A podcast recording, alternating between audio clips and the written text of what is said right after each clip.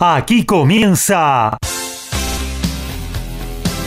Código Deportivo. Todos los deportes, todos. Pasión, info y opinión para compartir con vos. El mejor equipo y la conducción de Gabriel Giachero. Ajustate el cinturón.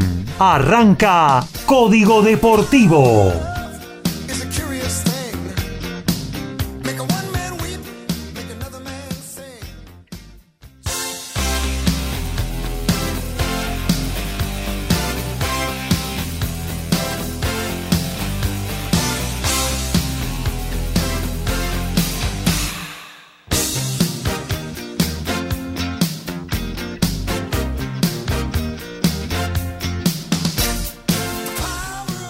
¿Qué tal? ¿Cómo les va? Muy, pero muy buenas noches. Aquí estamos arrancando una nueva edición de Código Deportivo en esta nuestra tercera temporada en el aire. Hoy haciendo la edición número 229 y recorriendo como los tenemos acostumbrados, queridos oyentes todas las disciplinas deportivas. Hablaremos de fútbol, tendremos tenis, tendremos básquetbol, automovilismo, boxeo, con una gran pelea el sábado pasado. En fin, vamos a estar eh, con todo, con toda la pasión deportiva a la que se vamos dentro y la que queremos transmitirle a todos ustedes, queridos oyentes. Esperemos poder transferir esas sensaciones tan hermosas que da eh, vivir de esta manera, sentir de esta manera el deporte. Recuerden que hoy hacemos hora y media porque 23.30 está nuestro compañero Alfredo González con su TMO, tu momento balado, donde una semana de rugby la tenés resumido en media hora con toda la info y aparte muy buena música para compartir con ustedes un hermoso tema, pero no le quiero adelantar nada, pero un hermoso tema eh, les preparó hoy para escuchar en, como separador, ¿no? Entre bloques, eh, nuestro amigo Alfredo González. Y justamente vamos a ir eh, saludando a nuestros especialistas. Tenemos eh, cosas que están sucediendo en vivo, ¿no? Copa Libertadores, Copa Sudamericana, se ha jugado un partido de Copa Argentina. Mm, con todo eso vamos a estar.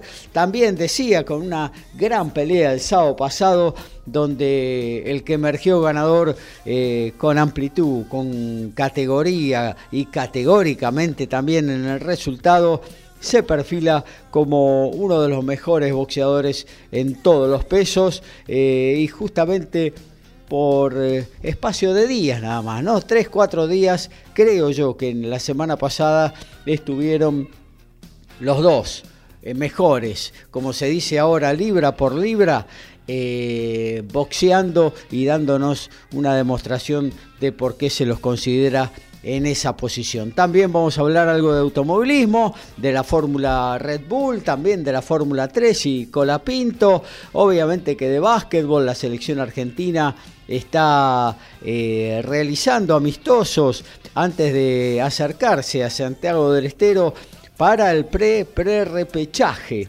de, para ver si podemos entrar, es muy difícil, pero a ver si podemos entrar en los Juegos Olímpicos París 2024. Arrancamos con los saludos, vamos a ir en orden. Primero nos vamos hacia Ciudadela a saludar al señor Alfredo González. ¿Cómo anda Alfredo? Buenas noches, muchachos, audiencia acá nuevamente en este miércoles con la, en la presencia de Código Deportivo, con toda la ansiedad de este participar en esto que tiene que ver con el fútbol que tanto nos apasiona a todos los argentinos, ¿no? Y con la actualidad que se está jugando, como bien dijiste, las copas en nuestra región.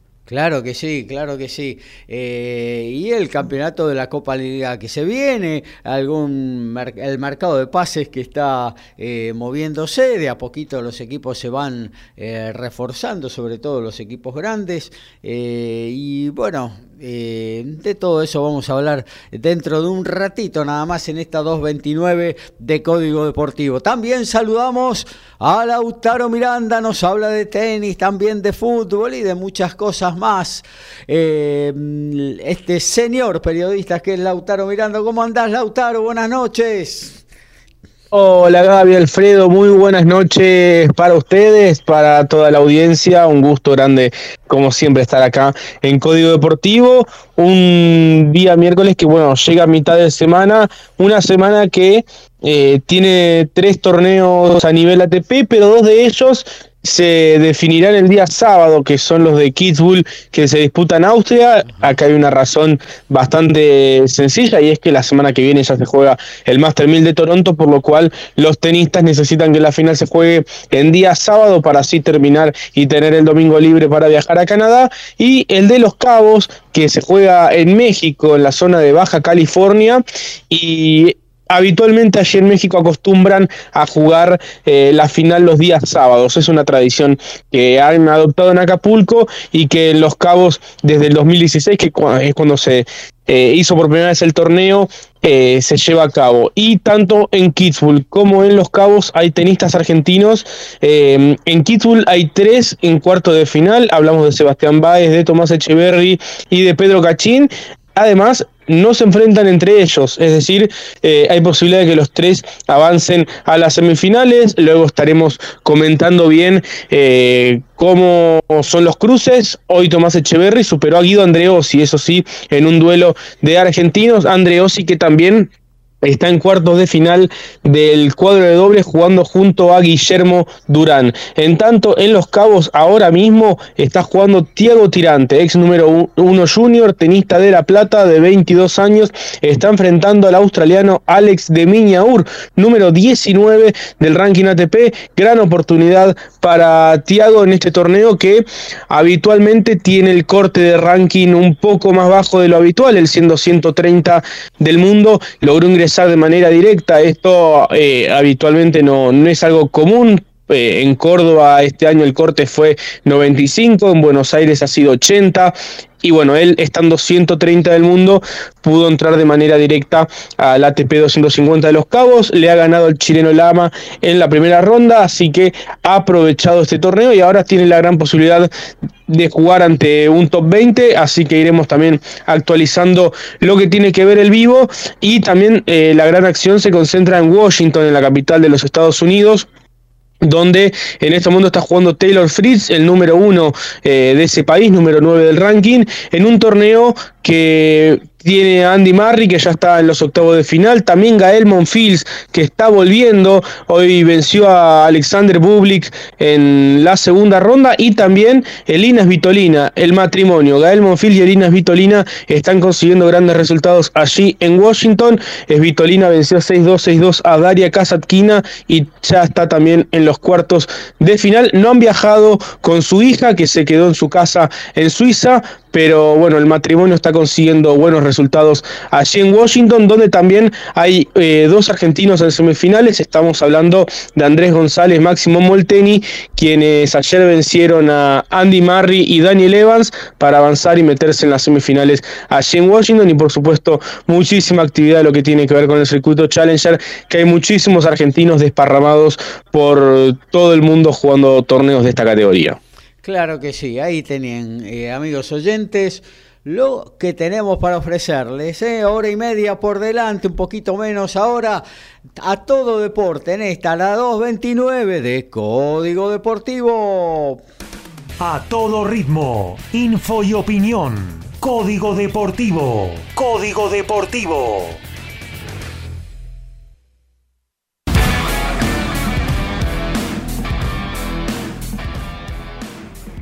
Una de las novedades de esta semana en el mundo del tenis ha sido eh, la participación de Fabio Fognini en el Challenger de San Marino. El italiano recibió un wildcard para jugar allí en el microestado que queda inserto dentro de Italia y ha aceptado el wildcard tanto en singles como en dobles. En el singles superó ayer al argentino Andrea Colarini por 6-0 y 6-1, en tanto que en el dobles jugó junto a su entrenador argentino Germán Gaich de 35 años el de Villa María, no jugaba un partido profesional desde el año 2015, quien ha llegado a ser 740 del ranking ATP y que ya desde hace dos años se encuentra, eh, se encuentra entrenando al italiano. Hoy cayeron por 6-3-6-4 ante el local Marco de Rossi y el italiano Manuel Massa, pero bueno, para Germán ha sido una gran experiencia volviendo a jugar en un torneo profesional luego de ocho años.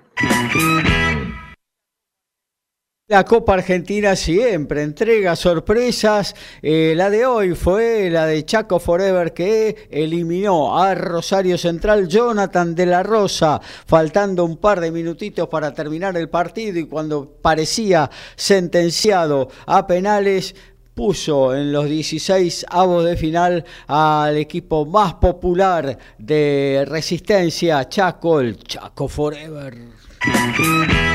Bueno, nos vamos a meter en las competencias internacionales, ¿eh? porque, bueno, ayer eh, arrancaron eh, tanto la participación, sobre todo, que es lo que más nos interesa a nosotros, la participación de los equipos argentinos en lo que tiene que ver tanto en Copa Libertadores como en la Sudamericana. En la más importante de todas, en la Libertadores, esos que persiguen todos porque la quieren ganar, eh, muy pocos acceden obviamente a las últimas instancias, los más poderosos. Por ahora los brasileños, vamos a ver este año lo que pasa.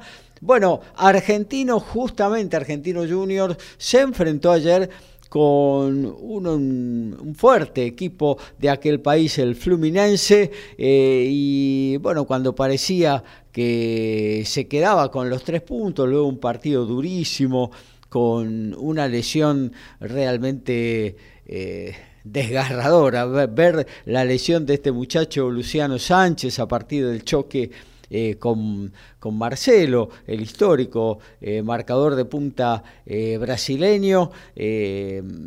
realmente era aterrador ver cómo quedó ese muchacho y ver las imágenes o las fotos. es realmente espeluznante. bueno, Argentino se había puesto en ventaja, Gabriel Ábalos eh, su eh, ariete ofensivo, el paraguayo, lo, a los 14 del primer tiempo había marcado el 1 a 0 y cuando parecía que a pesar de todos estos contratiempos, el equipo de la paternal eh, iba a... Mm, bueno, iba a poder finalmente quedarse con los tres puntos y a pesar de, de no estar, de estar sin arquero, ¿no? Porque mm, eh, bueno, eh, tuvo eh, lamentablemente la, expulsión a los 75 minutos de, de Arias. Un poco exagerada, ¿no? La expulsión. ¿Cómo? Un poco exagerada quizás la expulsión, si bien el arquero Martín Arias sale un poco eh, ¿cómo decirlo? Con un uso de, un poco excesivo de la fuerza, me parece que, que la expulsión fue Para mí no, no fue del todo acertada. Eh, me parece que, que, con una amarilla hubiera estado más que bien. Claro, sí, tal cual, sí, coincido, coincido con eso. Aparte no fue al bar tampoco, eh, o sea, como que la decisión la, tomó el árbitro y es extraño en estos tiempos que un árbitro decida expulsar a un jugador eh, sin, sin recurrir al bar. Por lo general, con el tema tarjetas rojas, con el tema penales, es como que se atajan y eventualmente luego recurren a la tecnología. Claro, sí, la dejan correr y después, eh, en todo caso, que los llame el bar, ¿no? Y bueno, ahí lo, la, van a ver. Dicho esto, también el arquero salió a cualquier lado. Eh, no, no se entiende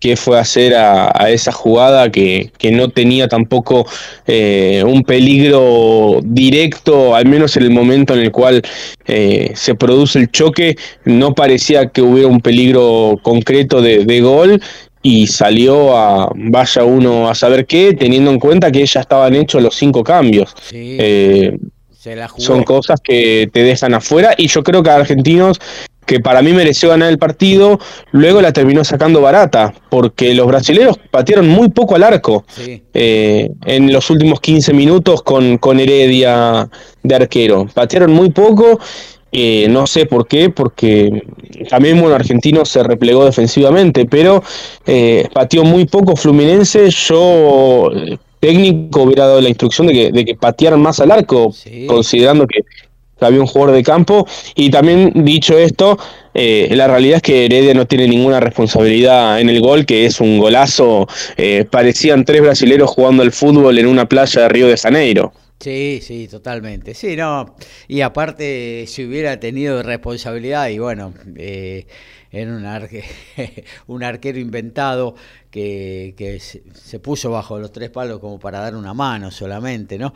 Yo creo que en algún momento, así como el oficio de arquero ha cambiado rotundamente a partir de esta regla de, de, no poder tomar la pelota con las manos cuando se le entrega un defensor, eh, una regla ya vieja, ¿no? Pero que ha cambiado el oficio de arquero, que ahora los arqueros... Eh, tienen que saber jugar con los pies indefectiblemente y bueno, ya desde ese momento se los ha empezado a, trabajar en ese sentido desde la novena división hasta que llegan a primera, ¿no? Ya llegan aceitaditos a la categoría máxima. Eh, pero bueno, así como los arqueros han cambiado, eh, yo creo que los equipos deberían preparar a uno o dos jugadores eh, en el oficio de arquero para una eventualidad de esta, porque es, es, muy notoria la diferencia ¿no? cuando hay un jugador de campo en el arco. Eh, y vos decías, pateó poco Fluminense, ni siquiera tiró centros, ¿no? porque eh, con un centro llovido cerca del arquero, en el área chica, eh, frente a un arquero normal, claro, sería eh, una pelota fácil, pero para alguien improvisado eh, le hubiera complicado notoriamente la vida, ¿no? Pero ni siquiera eso eh, atinó a ser Fluminense.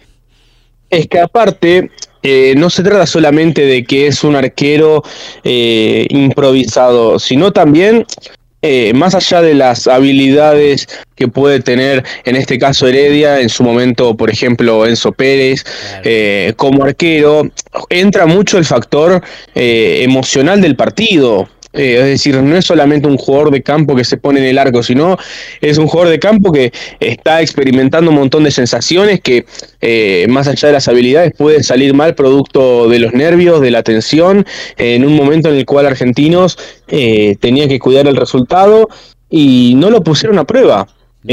fue, fue algo bastante llamativo de ver. Ahora, cuánto interés cobró el partido, si bien ya lo tenía previamente por, por la triste lesión de, Luciano Sánchez. ¿Cuánto interés cobró a partir de, la expulsión del arquero y, tener un jugador de campo atajando? Son cosas que, eh, sin lugar a dudas, cuando suceden son, son sumamente interesantes de ver. Claro que sí. Eh, bueno, en definitiva, Argentinos no pudo eh, sostener esta ventaja. Fluminense se lo empató prácticamente sobre la hora, faltando dos o tres minutos. Y, bueno, ahora irá al, al Maracaná el próximo eh, martes para eh, a las 19 horas también para ver eh, cómo se decide esta serie pero bueno en principio asoma como una, una desventaja para el equipo de la paternal no también en Copa ayer saltó a la cancha River frente a Internacional de Porto Alegre un equipo de Porto Alegre que venía de salir primero en su grupo, invicto en toda la Copa Libertadores, pero el que vio partidos de tanto de la Copa como a veces pispea algunos de cuando se juegan así equipos importantes, algo así como clásicos en eh, Brasil. uno se anima a ver un fútbol que realmente eh, está, está muy bueno, muy fuerte, juegan bien. Eh, y bueno, no, no veía un equipo poderoso en, en este internacional de, de, Porto Alegre. Pero bueno, ayer el primer tiempo eh, le complicó la vida un poco defendiéndose a River con una actitud bastante pasiva.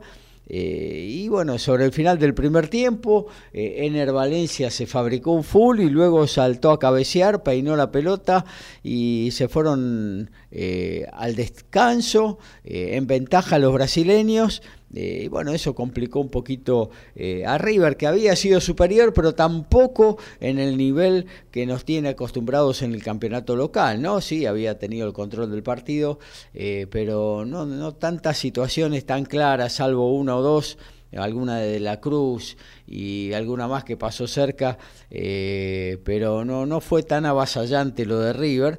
Eh, en el segundo tiempo, finalmente de Michelis eh, rompió el eje central, sacó a Hernán a, Pérez, a Enzo Pérez, perdón, a Enzo Pérez, el eh, el capitán Platense que estaba amonestado y puso a Pablo Solari eh, y desde el banco, bueno, llegaron los goles para el equipo millonario. Este Solari que está realmente on fire, ¿no? Entra y hace goles. Marca diferencia con su velocidad, tanto como para asistir como para golear él.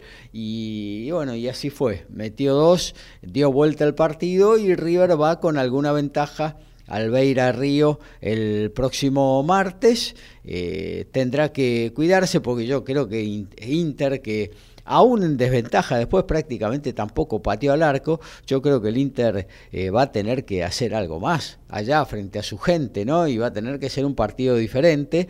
Eh, y bueno, vamos a ver si en ese palo por palo, porque River no tiene esa condición de ir a ver lo que pasa, ¿no? River es un equipo que que va a ir a buscarlo el partido, eh, quizás sí, con algunos, eh, eh, con algunos recaudos, claro, pero yo creo que va a ir a buscarlo y en el palo a palo yo creo que River podría sacar alguna ventaja también. ¿no? Vamos a ver, vamos a ver lo que, lo que sucede. Quedó claro que en el partido de ayer River eh, fue dominador, sobre todo en el segundo tiempo, y que mereció la victoria, eh, teniendo en cuenta que, bueno, que el gol de, como bien decías vos, el gol del el equipo brasileño llegó a través de una pelota parada después de un primer tiempo donde casi no pateó al arco. Ahora, teniendo en cuenta, como decíamos, la actualidad ¿no? de, del equipo millonario, ¿no? Con un jugador como Solari tan, tan determinante. Yo no sé por qué eh, primero no salió con dos jugadores de punta a jugar de local y siendo un jugador así, ¿no te animás a cambiar el esquema y eh, arriesgar un poco más teniendo en cuenta lo, el momento que estaba atravesando este jugador de River. La verdad que me pareció raro desde ese lugar, si bien en definitiva le terminó dando la razón al técnico porque River terminó ganando, la verdad que sufrió un poquitito más de entrada donde por ahí las cosas las podría haber resuelto antes. En la conferencia de prensa algo de eso le preguntaron a De Michelis, ¿no? Y, y el técnico River Platense le dijo al periodista, ¿y vos a quién sacás? Está bien, pero ¿sabes qué? Yo este, no sé a quién saco, pero yo jugando de local, eh, este, arriesgaría un poquito más si hubiera puesto dos puntas. Me parece que, bueno, después verás quién sacás. Pero desde lo, conceptual, digo, River jugando de local, salir a entrar con un solo punta me pareció como, no voy a decir amarrete, pero un esquema que por ahí el técnico debería haber revisado. Sí, sí. Sí, a veces, viste, eh, jugar con un punta o dos puntas no hace. yo recuerdo eh, el Independiente de Rolfi Montenegro y, tenía eh, punta a punta al flaco Silvera adelante nada más. Después, después eran casi todos mediocampistas, el, Pocho Insúa y, varios más que eran prácticamente que no marcaba nadie, se iban todos para adelante y llegaban al arco contrario, ¿no? Y creo que más o menos eh, por ahí pasa lo de River también, ¿no? son todos volantes muy, muy llegadores. Eh, que hacen goles, que...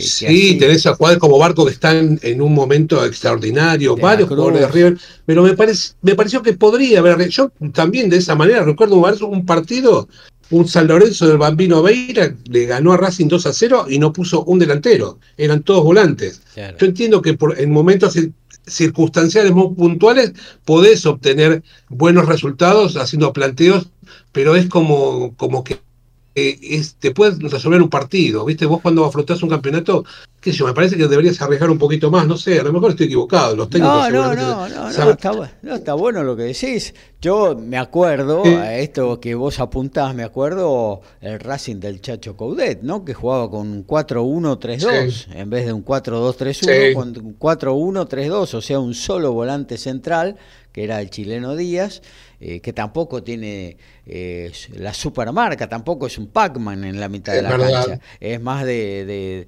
control, de, asistencia, de, buen juego, ¿no? Eh, de buena ubicación, claro, sí, experiencia, pero no, no es un supermarcador.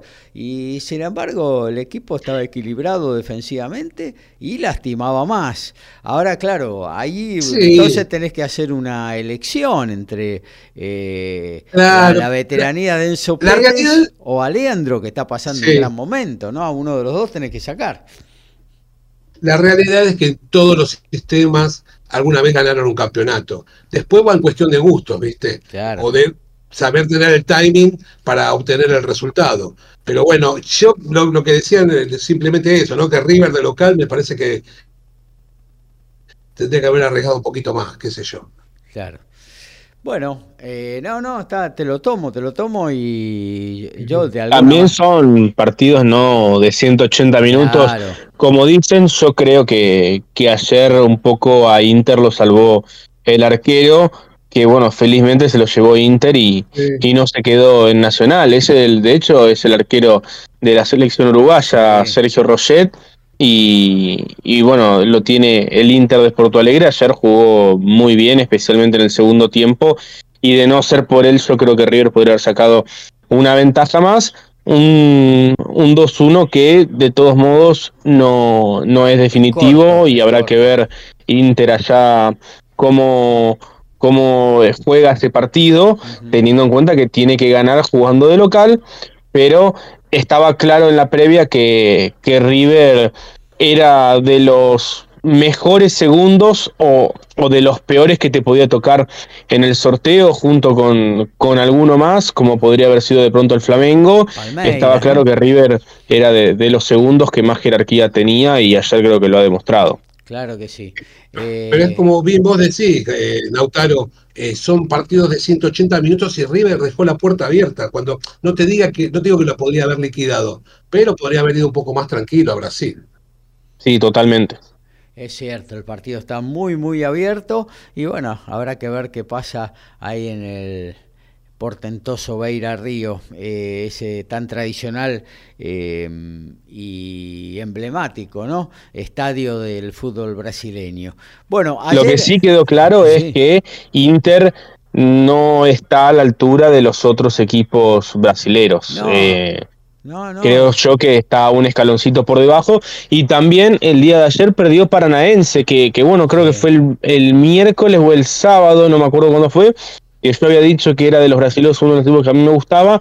Ayer perdió 3 a 1 con Bolívar en La Paz, es cierto, habrá que ver en la vuelta, pero eh, tiene mucha presión encima ahora el equipo de Paraná. Y claro, sí, sí, sí, son dos goles, ya es bastante. Ojo de Bolívar ha conseguido resultados también de visitante, ¿eh? no es solo los 3.600 metros sobre el nivel del mar, es un equipo eh, que está bien armadito el boliviano, obviamente que no, no va a estar para pelear la Copa Libertadores, pero le puede dar un susto a Paranaense, incluso hasta lo puede dejar en el camino. Bueno, y pasando un poquito a la Copa Sudamericana, en el día de ayer, eh, Defensa y Justicia, eh, el equipo copero por excelencia últimamente de la República Argentina, ¿no? Fue a Emelec.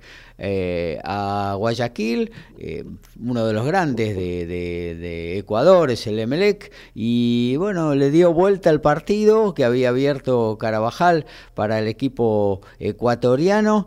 Eh, y en los últimos minutos, Ubita Fernández empató faltando tres y ya en tiempo de descuento, Gastón Toñi le dio la victoria al Halcón de Varela, que bueno, con una eh, con tres puntos y una buena ventaja como la localía, eh, va a tratar de definirlo el martes próximo. El que no le fue mal es a Newell que perdió. Eh, Gaby, sí. una cosita, lo vi muy bien a, Prato ayer en defensa. Ajá, si no me equivoco fue el debut, me parece, ¿no? El debut, el debut, sí, no lo, no lo, no lo pude ver el partido, pero mm. claro, sí, era el debut de Entró un rato, eh, unos 15 minutos, lo vi bastante bien y bueno, eso demuestra que evidentemente eh, el tiempo que ha estado bajo en Vélez eh, ha tenido que ver quizás con, con algún malestar dentro del plantel, quizás algún malentendimiento con, con la dirigencia, con el cuerpo técnico pero realmente es un jugador que con un poquito de trabajo físico, si se pone en forma, creo que puede ser muy muy bueno para, para defensa, que, que además tiene el gran mérito de, de ser un equipo que está en, en permanente recambio. Y además eh, Prato entiendo que lo conoce al entrenador, a Bacari, y hasta es probable que el mismo Bacari lo, lo, haya pedido a Prato. Claro, lo tuvo en Vélez, lo tuvo en Vélez Bacari, mm. así que eh, sí, seguramente eh, lo habrá pedido eh, para esta nueva etapa del el delantero nacido futbolísticamente en Boca Juniors en Defensa y Justicia, que bueno, se trajo, decíamos, tres puntos de oro de Ecuador, Newells, que venía invicto en la Sudamericana, con cinco, partidos ganados, digo bien, y uno empatado en la fase de grupos, bueno, venía bien, ¿eh? Le había, se había puesto en ventaja en el Morumbí frente a, perdón, en la arena Corinthians frente al equipo local, al Corinthians, eh, y bueno, estos en el segundo tiempo eh, se lo dieron vuelta, 2 a 1, partido abierto para eh, la revancha en el coloso Marcelo Bielsa de, de News All Boys. Bueno, y pasando ya a lo que está lo que ha sucedido en principio hoy, ¿no? Pues hay partidos eh, que se están jugando. Boca ya está en el minuto 78, eh, 0 a 0 en el Parque Central frente a Nacional de Montevideo. Eh, está a punto de terminar el primer tiempo en, el Mineirão. Atlético de Mineiro cae frente al que para mí es el mejor equipo brasileño, aunque no luzca mucho, que es Palmeiras, con gol de de, Veiga, está arriba eh, el Verdau.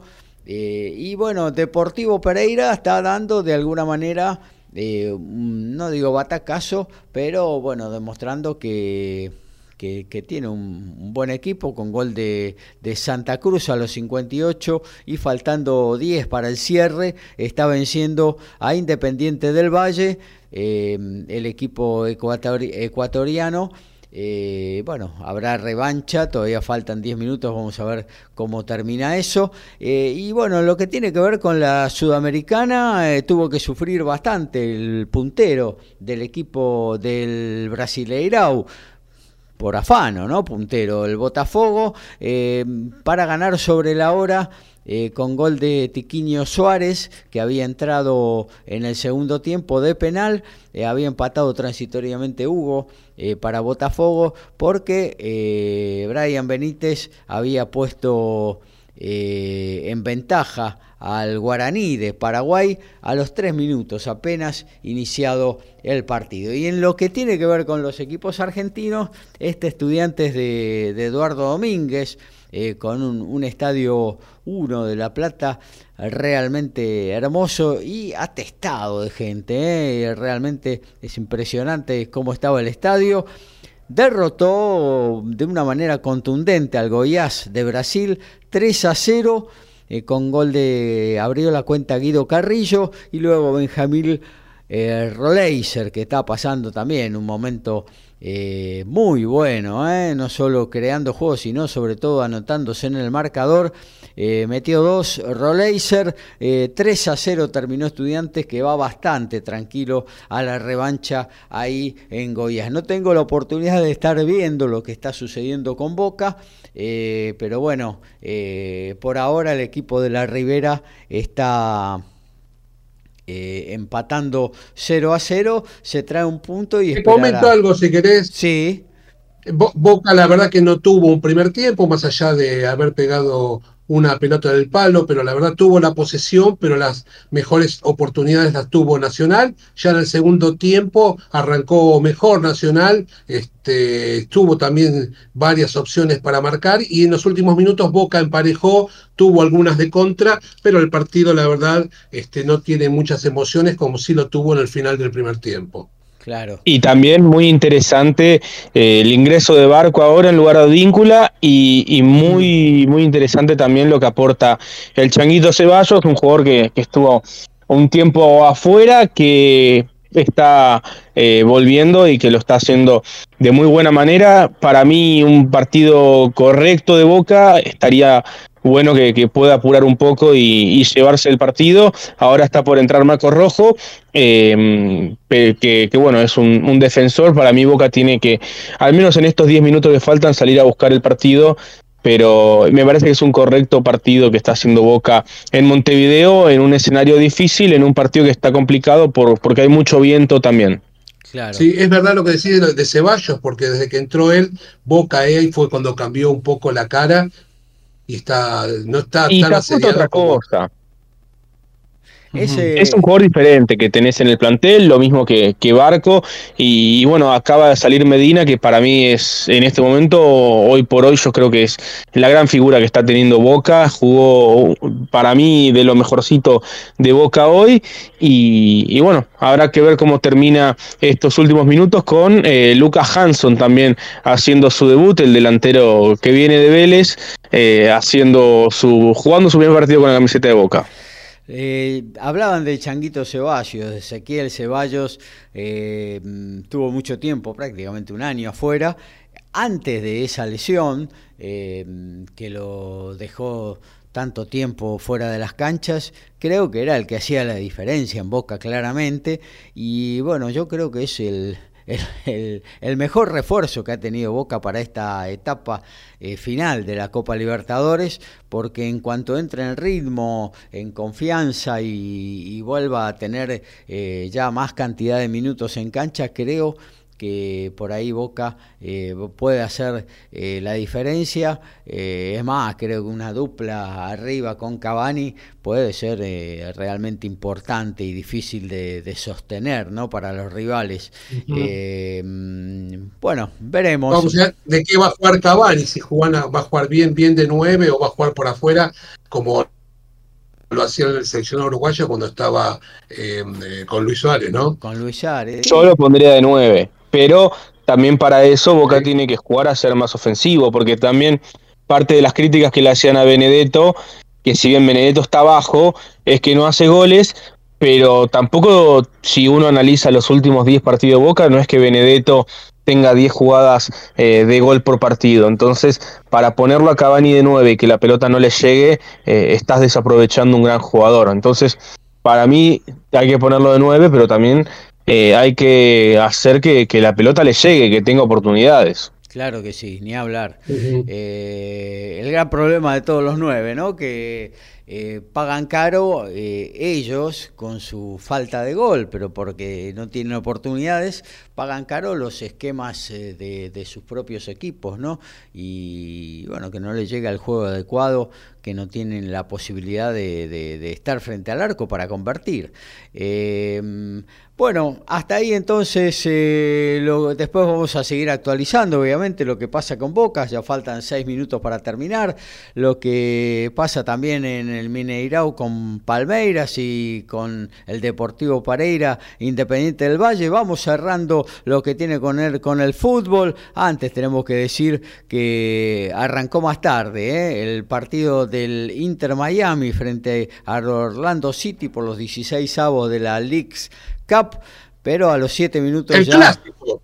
Es el clásico, sí. un clásico un poco por cercanía. Eh, a los 7 minutos, Leonel Messi ya puso en ventaja al Inter Miami, que está arriba 1 a 0. Un equipo que viene de estar o que está todavía último en su conferencia en, en la MLS y bueno, la llegada de Messi, de Busquets, ¿no? No sé si hoy estará jugando, a ver, lo, vamos a ver si está jugando. Está en el banco, está en el banco Jordi Alba. Alba está en el banco, claro. Eh, y bueno, decían, hablaban de Iniesta. Eh, no sé en qué quedó finalmente la llegada de, Andrés, del cerebro.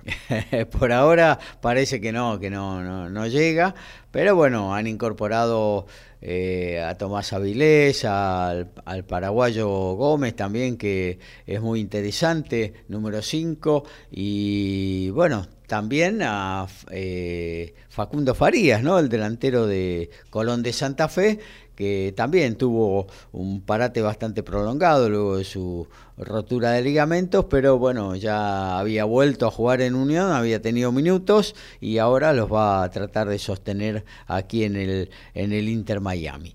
Eh, bueno, también vamos a estar eh, lo que nos permita eh, en el minuto a minuto de este eh, clásico de contra Orlando City, ¿no? Le preguntaron en la conferencia de prensa a Martino, ¿no? Eh, se puede comparar eh, clásico con Real Madrid Barcelona, ¿no? Bueno, sería un muchacho que sería un muchacho que recién está espesando, no sé. pero bueno, comparar uno de los clásicos más importantes de toda la historia del fútbol mundial con este incipiente Inter eh, Orlando City, que creo que tiene siete, ocho versiones nada más, eh, es realmente muy, muy osado, ¿no? Eh, bueno, A mí tendría que Cristiano Ronaldo, Orlando. Claro, un poquito, para ahí sí se pone más picante, ¿no? claro. Eh, bueno, eh, vamos a cerrar lo de fútbol, tenemos todavía muchísimas cosas para compartir con, con nuestros oyentes y le vamos a preguntar a Alfredo González ¿Qué nos va a deparar eh, esta nueva edición de Tu Momento Balado de TMO a partir de las 23.30? Apenas dejemos nosotros Código Deportivo aquí en el aire de MG Radio. Alfredo.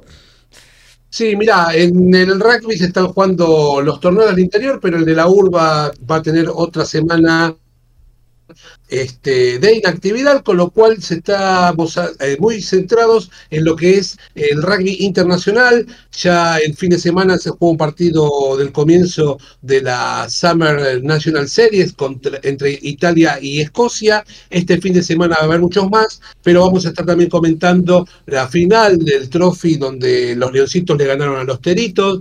Vamos a estar comentando también todo lo que tiene que ver eh, con el Championship, pero fundamentalmente en, la segunda, el segundo bloque un gran informe de los Pumas en lo que se jugó el fin de semana pasado en Johannesburgo y lo que van a jugar el próximo fin de semana en Vélez, donde vamos a estar presentes. Sabés que, bueno, el sábado nos fuimos eh, apenas terminado Código Deportivo, un poquito con el ceño fruncido, ¿no? Con un Sudáfrica que había de alguna manera eh, eh, impuesto superioridad sobre, sobre el equipo nacional. bueno, eso un poquito se trastocó en el segundo tiempo y y bueno, terminó ajustadito el partido, ¿no? Sí, la buena defensa del equipo sudafricano no le permitió marcar eh, más puntos eh, al equipo argentino que podría haber sumado. Lamentablemente el pateador eh, Santiago Carrera no estuvo tan ajustado y sobre el final Beltranú puso, pudo apoyar una pelota abajo de los palos, con lo cual se terminó perdiendo por la mínima 22 a 21. Bueno, muchas gracias por tu participación en Código y te esperamos, te escuchamos 23.30 por el aire de MG Radio, se viene una nueva de TMO, Alfredo. Así es, gracias como siempre. Bueno, actualizamos entonces, decíamos, eh, Inter Miami con gol de Messi está arriba 1 a 0 frente a Orlando City en la Copa Libertadores Nacional eh, y Boca en el Parque Central están 0 a 0 ya sobre la hora del partido, Palmeiras está derrotando cuando se cumplen 60 minutos eh, al Atlético de Mineiro por 1 a 0 y el Deportivo Pereira ya en los últimos minutos también, ya en tiempo de descuento, derrota en Colombia 1 a 0 Independiente del Valle y también tenemos tenis, Lautaro.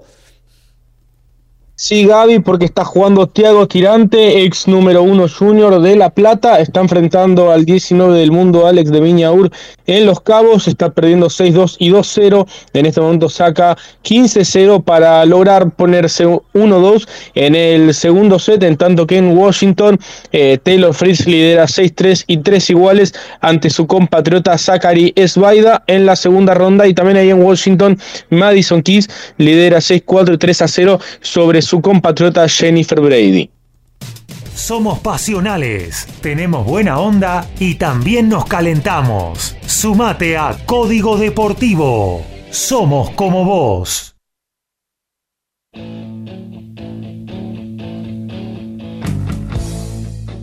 En el noti anterior comentábamos que Fabio Fognini ha jugado junto a su entrenador argentino en el Challenger de San Marino, donde queda solamente un argentino en el cuadro individual. Se trata de Federico Del Bonis, que hoy superó al italiano Alessandro Gianesi y estará jugando los cuartos de final el día viernes ante el español Jaume Munar. En tanto, también se, eh, se completó la primera ronda en Liberec en la República Checa, torneo Challenger, con triunfos de Francisco Comesaña y de Hernán Casanova y también Federico Gómez, que ha eh, comenzado desde la quali, venció al local Giri Vesely, ex top 30 del ranking ATP, en lo que es el mejor triunfo de su carrera.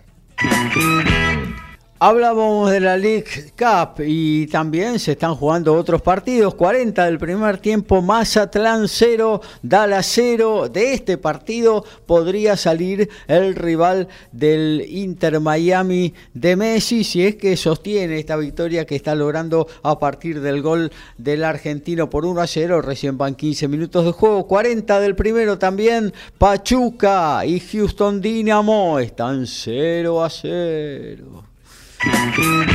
Bueno, nos metemos un poquito con el boxeo porque eh, el sábado pasado se dio una pelea que todos estábamos esperando hace rato, la de unificación de la categoría welter eh, entre Terence Crawford y Errol Spence. Este último eh, poseía tres títulos en tres asociaciones diferentes y Terence Crawford la, la restante. Bueno, eh, dos de los considerados libra por libra los mejores y los mejores indudablemente de la categoría welter. Yo tenía antes de la pelea alguna eh, tipo de condicionamiento sobre si podía ser realmente eh, una gran contienda a partir de primero de que los dos se paran como zurdos y generalmente las peleas cuando son dos zurdos que se enfrentan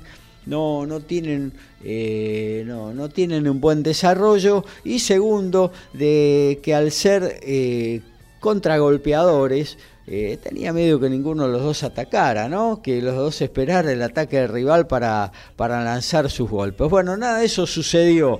El Rolespen comenzó en un primer round de estudio dominando algo la pelea y se la llevó un poquito porque tiró algo más de golpes y nada más.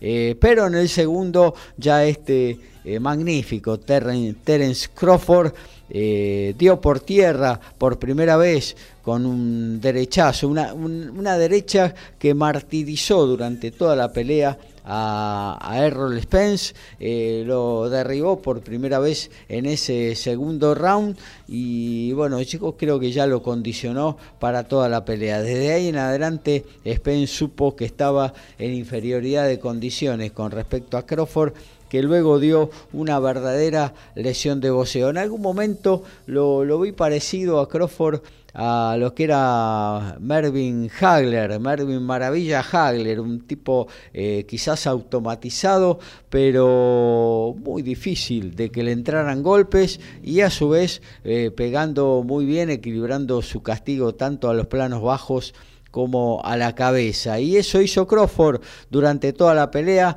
Desde ese segundo round eh, tomó el control del combate, eh, lo superó claramente Spence, lo volvió a derribar esta vez en dos ocasiones durante el séptimo asalto.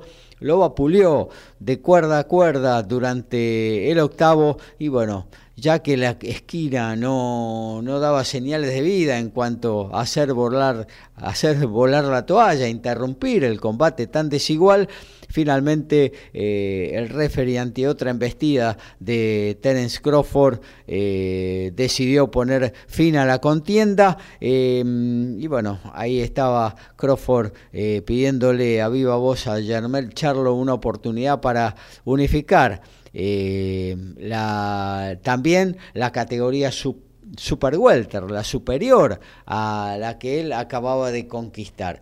Eh, es eh, por primera vez entre los hombres alguien que ha logrado unificar títulos en dos categorías diferentes, venía de hacerlo en super ligero, ahora lo hizo en welter y también es la tercera corona que perdón, la tercera categoría que, gana Corona, ya que también lo había conseguido eh, en la ligera. Y tiene mucho hilo en el carretel, tiene 35 años, no es un pibe, pero está enterísimo. Teren Crawford, eh, yo creo que a Germán Charlo le puede dar un baile importante también, aparte de derribarlo. Pero bueno, eh, ahora está... Eh, eh, esperando y preparándose para la gran pelea de su vida para, contra Canelo Álvarez. Esto va a ser en el próximo septiembre y, bueno, subiendo dos categorías, dando una gran ventaja frente a un Canelo ya instalado en la categoría supermediano. Germán sube dos para poder enfrentarlo. Eh, no sé cómo le va a ir en ese combate, eh, pero bueno, él tiene todas las porciones tras haberle ganado al argentino. Eh, Castaño tiene todas las porciones del título de los Super Welter y quizás es la pelea que va a apuntar Terry Crawford en el futuro, que bueno, eh, decíamos que es hoy uno de los considerados eh, mejores en todas las categorías. Y justamente en la semana, el día martes en Tokio, eh, muy tempranito en la mañana argentina, alrededor de las 6 de la mañana, eh, apareció otro de los que hoy por hoy está para, eh, para ser considerado entre los mejores, aún siendo un peso bastante inferior. Estamos hablando del monstruo, Naoya Inoue, el japonés, que luce realmente imparable, noqueó en el octavo round a Fulton, luego de darle dar una paliza importante y se consagró entonces en su cuarta categoría, esta vez en la Super Gallo.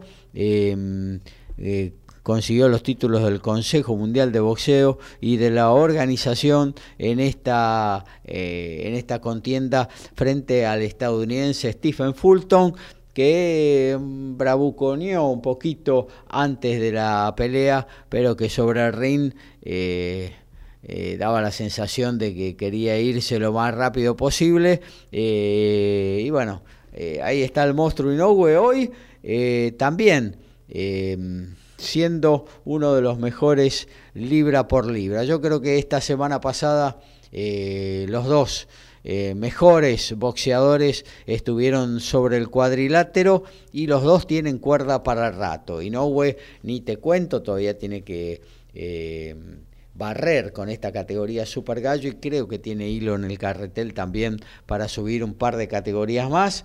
Eh, y bueno, Teren Crawford, aparte Inoue es mucho más joven, ¿no? anda por los 29, 30 años eh, Teren Crawford quizás le da, le juegue una mala pasada, pero está enterísimo eh, y va a ser difícil eh, de, de, pelearle, ¿no? De, ganarle. Obviamente que está invicto, con un gran porcentaje de knockout, pero sobre todo impresiona lo poco que le pegan, cómo bloquea los golpes, cómo hace cintura, cómo da pasos al costado. Es dificilísimo pegarle a Terence Crawford eh, y al sacamanos de todos lados, fundamentalmente con esto de, ser un diestro puesto a zurdo y que también tiene la posibilidad de pelear como diestro. Bueno, hasta aquí entonces lo de lo de boxeo, ¿eh? vamos a ver, vamos a actualizar lo que está sucediendo en Copa Libertadores, es final en el Parque Central. Boca se trajo un punto de Montevideo, empató con Nacional 0 a 0. También el final en Colombia, Deportivo Pereira con gol de Santa Cruz le ganó 1 a 0 a Independiente del Valle. Eh, recordemos que a primera hora Estudiantes de La Plata en Copa Sudamericana goleó al Goiás de Brasil por 3 a 0 y también se está jugando tenis. Sí, porque Alex de Miñaur sacará 6-2-4-1 sobre Thiago Tirante. Le queda muy lejos por ahora el partido al argentino que deberá recuperar inmediatamente alguno de los dos quiebres que le sacó el australiano y en tanto en Washington acaba de ganar Taylor Fritz por 6-3 y 6-3 sobre Zachary Esbaida. En tanto que en la otra cancha eh, Jennifer Brady Madison Keys se acaba de suspender por lluvia.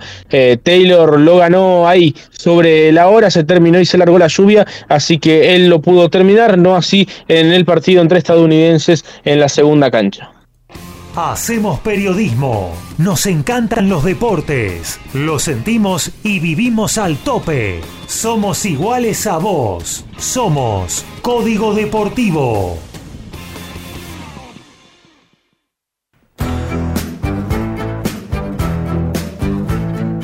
El día de hoy, Marín Chilich, ex campeón del Abierto de Estados Unidos en el año 2014, informó que no jugará en Nueva York esta semana. Había vuelto, recordemos, la semana pasada en UMAG en su país, pero eh, un, retroceso en su evolución hizo que desistiera de viajar a los Estados Unidos. Se quedará recuperándose en Croacia y de esta manera, con la baja del croata, quien ingresa es Facundo Díaz Acosta, jugando por primera vez el cuadro principal del Abierto de Estados Unidos. Ya había jugado Roland Garros este año, así que será su segundo cuadro principal en un Gran Slam. El Peque Schwarman queda una baja de ingresar, en tanto que Juan Manuel Cerúndolo queda apenas a tres. Thank you. En lo que tiene que ver con amistosos internacionales, el Barcelona derrotó con gol de Ansu Fati al Milan. También jugaron Liverpool, que cayó frente al Bayern Múnich 4 a 3 en un verdadero partidazo. La Juve, la vecchia señora, derrotó 3 a 1 al Real Madrid y se está jugando 65 minutos 20 del segundo. Chelsea empata con el Dortmund 0 a 0. Bueno, nos metemos en el tenis con Lautaro Miranda.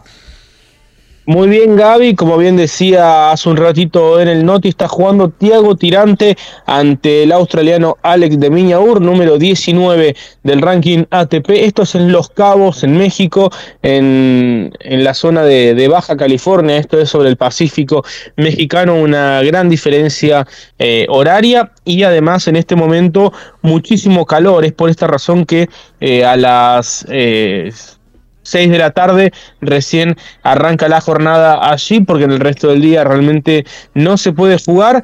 Tiago que fue el, único argentino que, se anotó en este cuadro principal. Hay algunos otros que han preferido continuar jugando polvo de ladrillo en Kitzbühel y en el caso del Peque Schwarzman decidió ir a jugar el ATP 500 de Washington ya Los Cabos eh, es un torneo que, que, a ver, habitualmente sí tiene algunos tenistas top, algunos jugadores de punta. Este año eh, tiene a, a lo tiene a Cameron Norrie, lo tiene a Alex de Miñaur, lo tiene a Tommy Paul, Borna Choric y Nicolás Jarry. Son los únicos top 30 y ya después el siguiente eh, cabeza de serie, o sea, Jarry es el número 29 y el siguiente cabeza de serie es Dominique Kepfer, que es 88 del mundo. Es decir, entre el 30 y el 88 ningún jugador eh, en ese ranking se quiso anotar. Eh, hay jugadores que, que, bueno, que prefieren jugar el ATP 500 de Washington, más puntos, más dinero, eh, si vienen de Europa seguramente menos conexiones para llegar hasta el torneo y eso le da la posibilidad a otros jugadores de ranking un poco más bajo, 110, 120, 130 como es el caso de Tirante, de jugar de manera directa un cuadro principal de ATP. Además, Tuvo suerte porque en el sorteo le tocó el chileno Gonzalo Lama, proveniente de la Quali, 30 años, 410 del ranking ATP, le pudo ganar eh, y de esta manera logró su primer triunfo en un torneo ATP. Ya había ganado en, en, Roland Garros, torneo organizado por la Federación Internacional del Tenis, pero lo que tiene que ver con ATP, o sea, ATP 250, ATP 500 o Master 1000, es el primer triunfo del ex número uno junior y bueno, además tiene la posibilidad de medirse ahora al número 19 del ranking ATP. Está perdiendo 6-2 y 5-1. Eh, obviamente no, no es el resultado que, que él hubiera imaginado, pero también bien vale la experiencia de enfrentar a un jugador de este calibre. Más tarde, en la cancha central estarán jugando Cameron Norrie y Alexander Kovacevic y a continuación el gran partido de la jornada allí en Los Cabos entre John Isner y Stefano Tsitsipas, eh, un partido muy muy interesante en un torneo que, bueno, que, que le faltan figuras y que sin lugar a dudas es eh, el partido más atractivo de estos octavos de final. En tanto, como bien mencionado anteriormente, Peque Sherman ha decidido ir a jugar a Washington sin mucho éxito, cayó en la primera ronda ante el local Mackenzie McDonald, finalista del torneo en el año 2021, y de esta manera eh, se despidió del torneo allí en el debut. Está eh, anotado para jugar en Toronto desde la quali la semana próxima, así que ya desde el sábado el argentino estará disputando la fase previa en el Master 1000 de Canadá. Y por supuesto todo lo que tiene que ver con el tenis argentino esta semana, eh, lo, más relevante tiene que ver con lo que sucede en Kitzbühel, en los Alpes austríacos. Hoy jugaron tres argentinos, cuatro en realidad. Eh, tres partidos con argentinos, quise decir, porque eh, abriendo la jornada en la cancha central, Tomás Echeverry superó a Guido Andreossi por 6-2 y 6-2, un Andreossi que superó la quali, había vencido a Juan Manuel Cerúndolo en la última ronda de la fase previa y después en la primera ronda del cuadro principal superó a Filip Misolic, eh, tenista austríaco, quien jugó la final el año pasado. Así que muy buen triunfo de Andreossi, volviendo a ganar a nivel ATP después de cuatro años, concretamente ante Ivo Karlovic en Newport en el 2019, había sido su último eh, triunfo a nivel ATP, así que cuatro años más tarde vuelve a ganar Guido Andreossi en, en este tipo de torneos. El día de hoy cayó ante eh, Tomás Echeverry, pero bueno, continúa en el doble junto a su compañero el tucumano Guillermo Durán. El día lunes eh, derrotaron a, Dominic Thiem en el dobles, haciendo pareja junto al también austríaco Sebastian Hoffner. Y el día de mañana estarán jugando ante los franceses Dumbia y Rebull. En tanto, Sebastián Baez superó hoy muy cómodamente por 6-1, 6-2 a Roberto Carballés Baena, tenista español, cuarto cabeza de serie en Kitzbühel.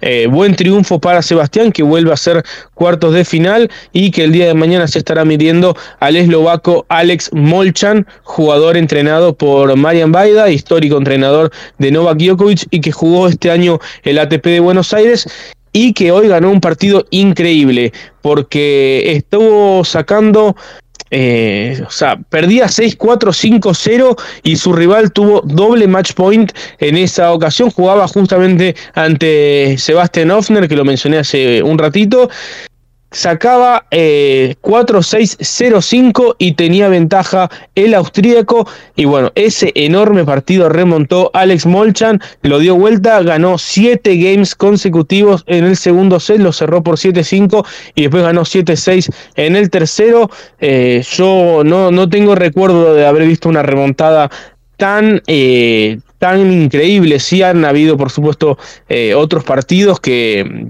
a veces parecía que uno lo tenía súper ganado, pero eh, sacar 0-5 y que el otro tenga dos match points, eh, yo nunca he visto, es realmente impresionante el partido que ganó el eslovaco Molchan y mañana será el rival entonces de Sebastián Baez. Y por último, Pedro Cachín venció a Ramos Viñolas, al español, a Albert Ramos Viñolas nuevamente, así como en, eh, en la final en Gestad. Ahora les tocó jugar en los octavos de final en Kitzbühel. Ganó el oriundo de Belleville por 7-5 y 6-3 y mañana estará jugando ante Laszlo Yere, tenista serbio que viene de hacer final en el ATP 500 de Hamburgo. Entonces, mañana en primer turno, Sebastián Báez ante Alex Molchan, luego a continuación Tomás Echeverry ante el colombiano Daniel Galán y finalmente en tercer turno, todo uno atrás del otro, desde las 6 de la mañana de la Argentina, en el tercer turno Pedro Cachín ante el serbio Laszlo Shere en lo que tiene que ver en el ATP 250 de Kitzbühel. Mm, bueno, ¿y qué, posibilidades ahí manejamos eh, para esos tres encuentros? Me parece que Baez eh, tiene para, para, para, seguir, ¿no? Vamos a ver si, si el oriundo de San Martín puede recuperar un poco el nivel que, que, tenía el año pasado, a comienzos de este año, ¿no? Em, se, nos cayó un poquito, pero si, si recupera ese nivel, creo que está para ganar de Amolchan, ¿no? Sí, sí, sí, sí, definitivamente. Hoy eh, increíble el partido, ganar del 6-1, 6-2 a Roberto Carballés Baena es un muy buen síntoma porque Carballés Baena es el clásico jugador doble apellido español. Eh, en polvo de ladrillo no te va a regalar una, va a correr todas las pelotas y aunque esté perdiendo 5-1, eh, va a seguir corriendo y ganarle 6-1, 6-2 a, Roberto es, es un buen síntoma de un Sebastián que yo creo que necesitaba un triunfo así. Viendo el cuadro, uno ya podía ver que tenía una buena chance de hacer semifinal y hasta si me apurás de llegar a la final, pero eh, estando con poca confianza como venía teniendo, eh, uno quizás pensaba que bueno, le podía costar. Mañana, interesante partido contra Molchan, que bueno, definitivamente tiene una vida más acá en el torneo pero habrá que ver eh, el día de mañana cómo se el partido. Yo creo que sí, gran favorito Sebastián, también veo favorito a Tomás Echeverry. Lo que pasa con Galán es que el colombiano es un jugador que rinde muy bien eh, en este tipo de, torneos donde hay un poco de altura. Entonces, eh, eso le favorece un poco más. Bueno, eh, él es oriundo de Bogotá. recordarás, Gaby, aquella serie de Copa Davis en la que Argentina perdió con Colombia, que bueno, fue Galán el que ganó los dos partidos de singles para Colombia. Aquella serie jugada en Bogotá Bogotá, él está más acostumbrado a estas condiciones y le sienta bien. Allí en Kitzbühel, en medio de los Alpes, hay aproximadamente 1000, 1200 metros sobre el nivel del mar. Eh, no es que sea similar a las condiciones de, Bogotá, pero eh, son condiciones que, le favorecen a su juego. Y eh, bueno, Tomás deberá hacerse fuerte desde el servicio. Yo creo que eh, hoy tuvo muy buen debut sobre Andreossi, habrá que ver el día de mañana y podrían cruzarse con Sebastián en las semifinales, tal como ocurrió en Santiago de Chile esta temporada. Y bueno, Pedro Cachín viene de ganar en Gestad, condiciones eh, parecidas a las que se puede encontrar en Kitzbühel pero eh, enfrente estará Laszlo Shere, que bueno, viene de hacer final en Hamburgo, viene con confianza y es un partido parejo. Me parece que, que es el más parejo de, de, los tres. Me parece que Baez y Echeverry son más favoritos. El de Cachín yo creo que es más un 50 y 50, pero eh, tener también a, a en unos cuartos de final ATP no es tampoco un, un súper desafío. Me parece que es algo totalmente lógico y, esperable. Y, bueno, es un partido que, va a estar jugable para los dos. Completando la llave eh, por la parte baja, el, vencedor del duelo entre Cachín y Shere podría medirse a Dominic Thiem en las semifinales. El austríaco que recibió un wildcard mañana estará enfrentando al francés Arthur Rinderneck. Venció a Facundo Bagnis el día martes 7-6, 7-6, 2 horas 27 de partido. Eh, un partido que, que, bueno, que Bagnis lo tenía favorable en el primer set.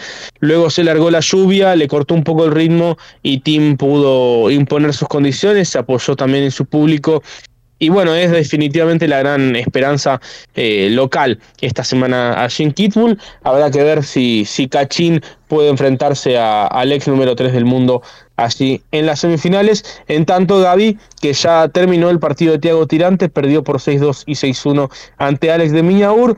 Un partido, bueno, eh, era lógico pensar que, que, iba a haber una importante diferencia entre ambos jugadores. Me parece que de todos modos se lleva cosas muy positivas de México. Eh, un Tiago Tirante que yo quiero valorar lo que, lo que está, ha estado realizando porque ha sido el único argentino que llegó a la quali de Wimbledon con con un partido previo en césped. Él se había anotado para jugar en su momento el Challenger de Ailey en el Reino Unido sobre césped y que ahora eh, está jugando sobre cemento en la previa de la quali del US Open que estará arrancando eh, la, a partir del 20 de, de agosto. Entonces es bastante valorable lo que está haciendo el ex número uno junior que eh, va a las cuales de los Grand Slam y se prepara eh, como corresponde y que está jugando en este, en este caso sobre cemento.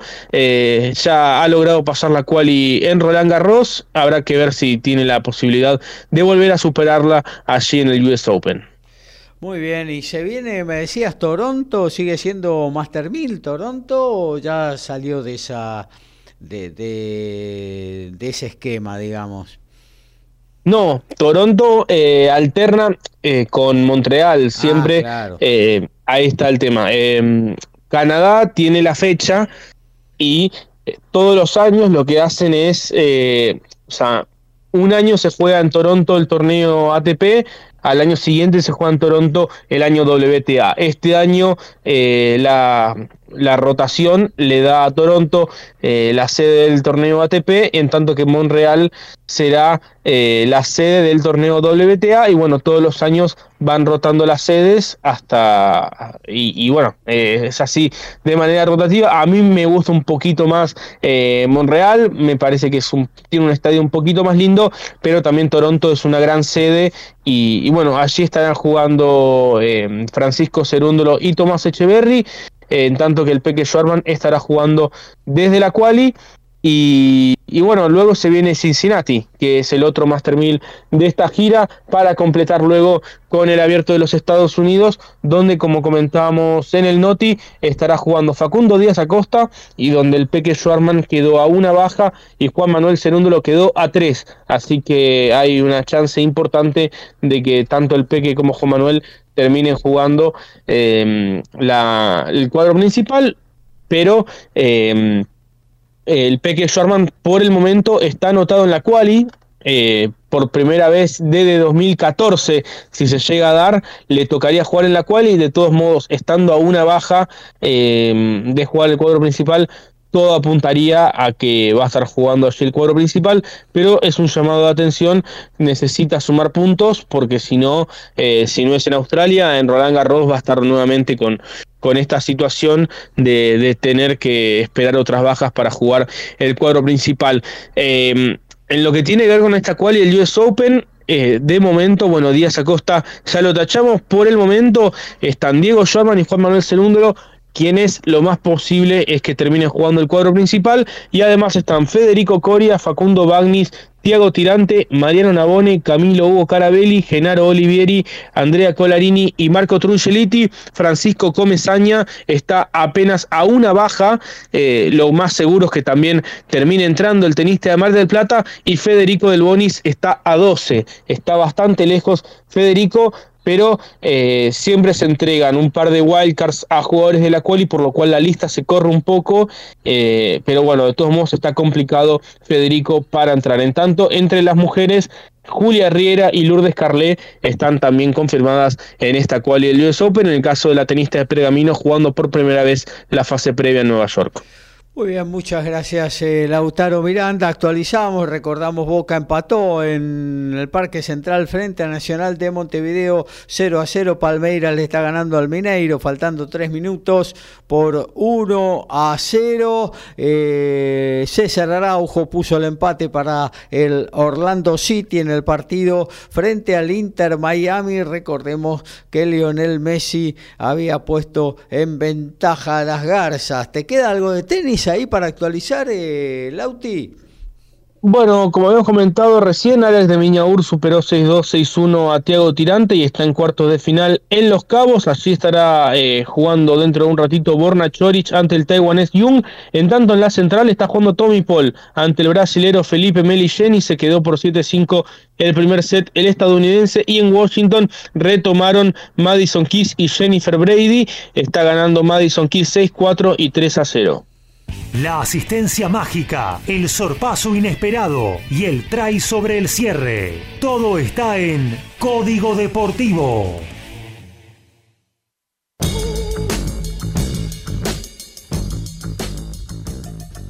Una novedad que tiene que ver con el ATP de Buenos Aires, quien eh, torneo el cual a partir del 7 de agosto lanzará el, mm, la, la preventa, la, la preventa de entradas, ya con Carlos Alcaraz confirmado y hoy el torneo anunció que sumará un sponsor al nombre oficial del torneo, no será solamente Argentina Open, sino que a partir de ahora será IEB eh, Argentina Open suma un nuevo sponsor, una fintech en este caso, eh, IEB es el nuevo sponsor del ATP de Buenos Aires, así lo anunció el día de hoy a partir de un comunicado, un torneo que, bueno, empieza a sumar em, grandes sponsors y que sin lugar a dudas eh, la presencia ya confirmada de Carlos Alcaraz es eh, muy importante para el torneo. IEB Plus es la fintech del grupo IEB y bueno, se suma a la lista de sponsors del ATP de Buenos Aires que tendrá lugar a partir del 7 de febrero del 2024. Tiempo de meter un freno, de adormecer la bola, de meter un rebaje. Se termina. Código Deportivo.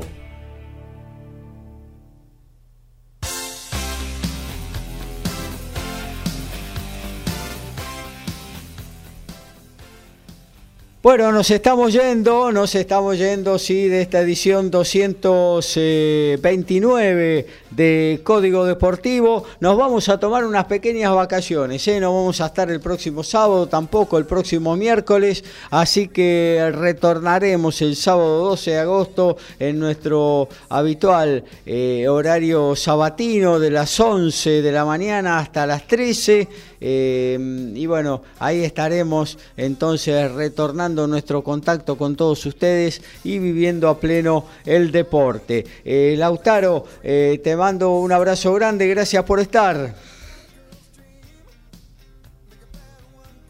Lautaro, ¿me escuchás por ahí? Bueno, eh, nos vamos despidiendo entonces. mañana será eh, el momento de escuchar y por si acaso por MG Radio a partir de las 19 horas eh, y a las 21 Good Times con Carlos Mauro y una gran selección de jazz, blues, soul y también algo de rock en el programa que conduce todos los jueves 21 horas Carlos Mauro. Eh, los dejamos en compañía en un ratito nada más de Alfredo González con su TMO, eh, media hora todo rugby y muy buena música para compartir eh, con sus oyentes. Saludamos a Lautaro si es que anda por ahí. Bueno, parece que no. así que nos despedimos hasta el sábado 12 de agosto. A partir de las 11 de la mañana en nuestra edición sabatina con mucho más deporte para compartir con todos ustedes. Chau, chau.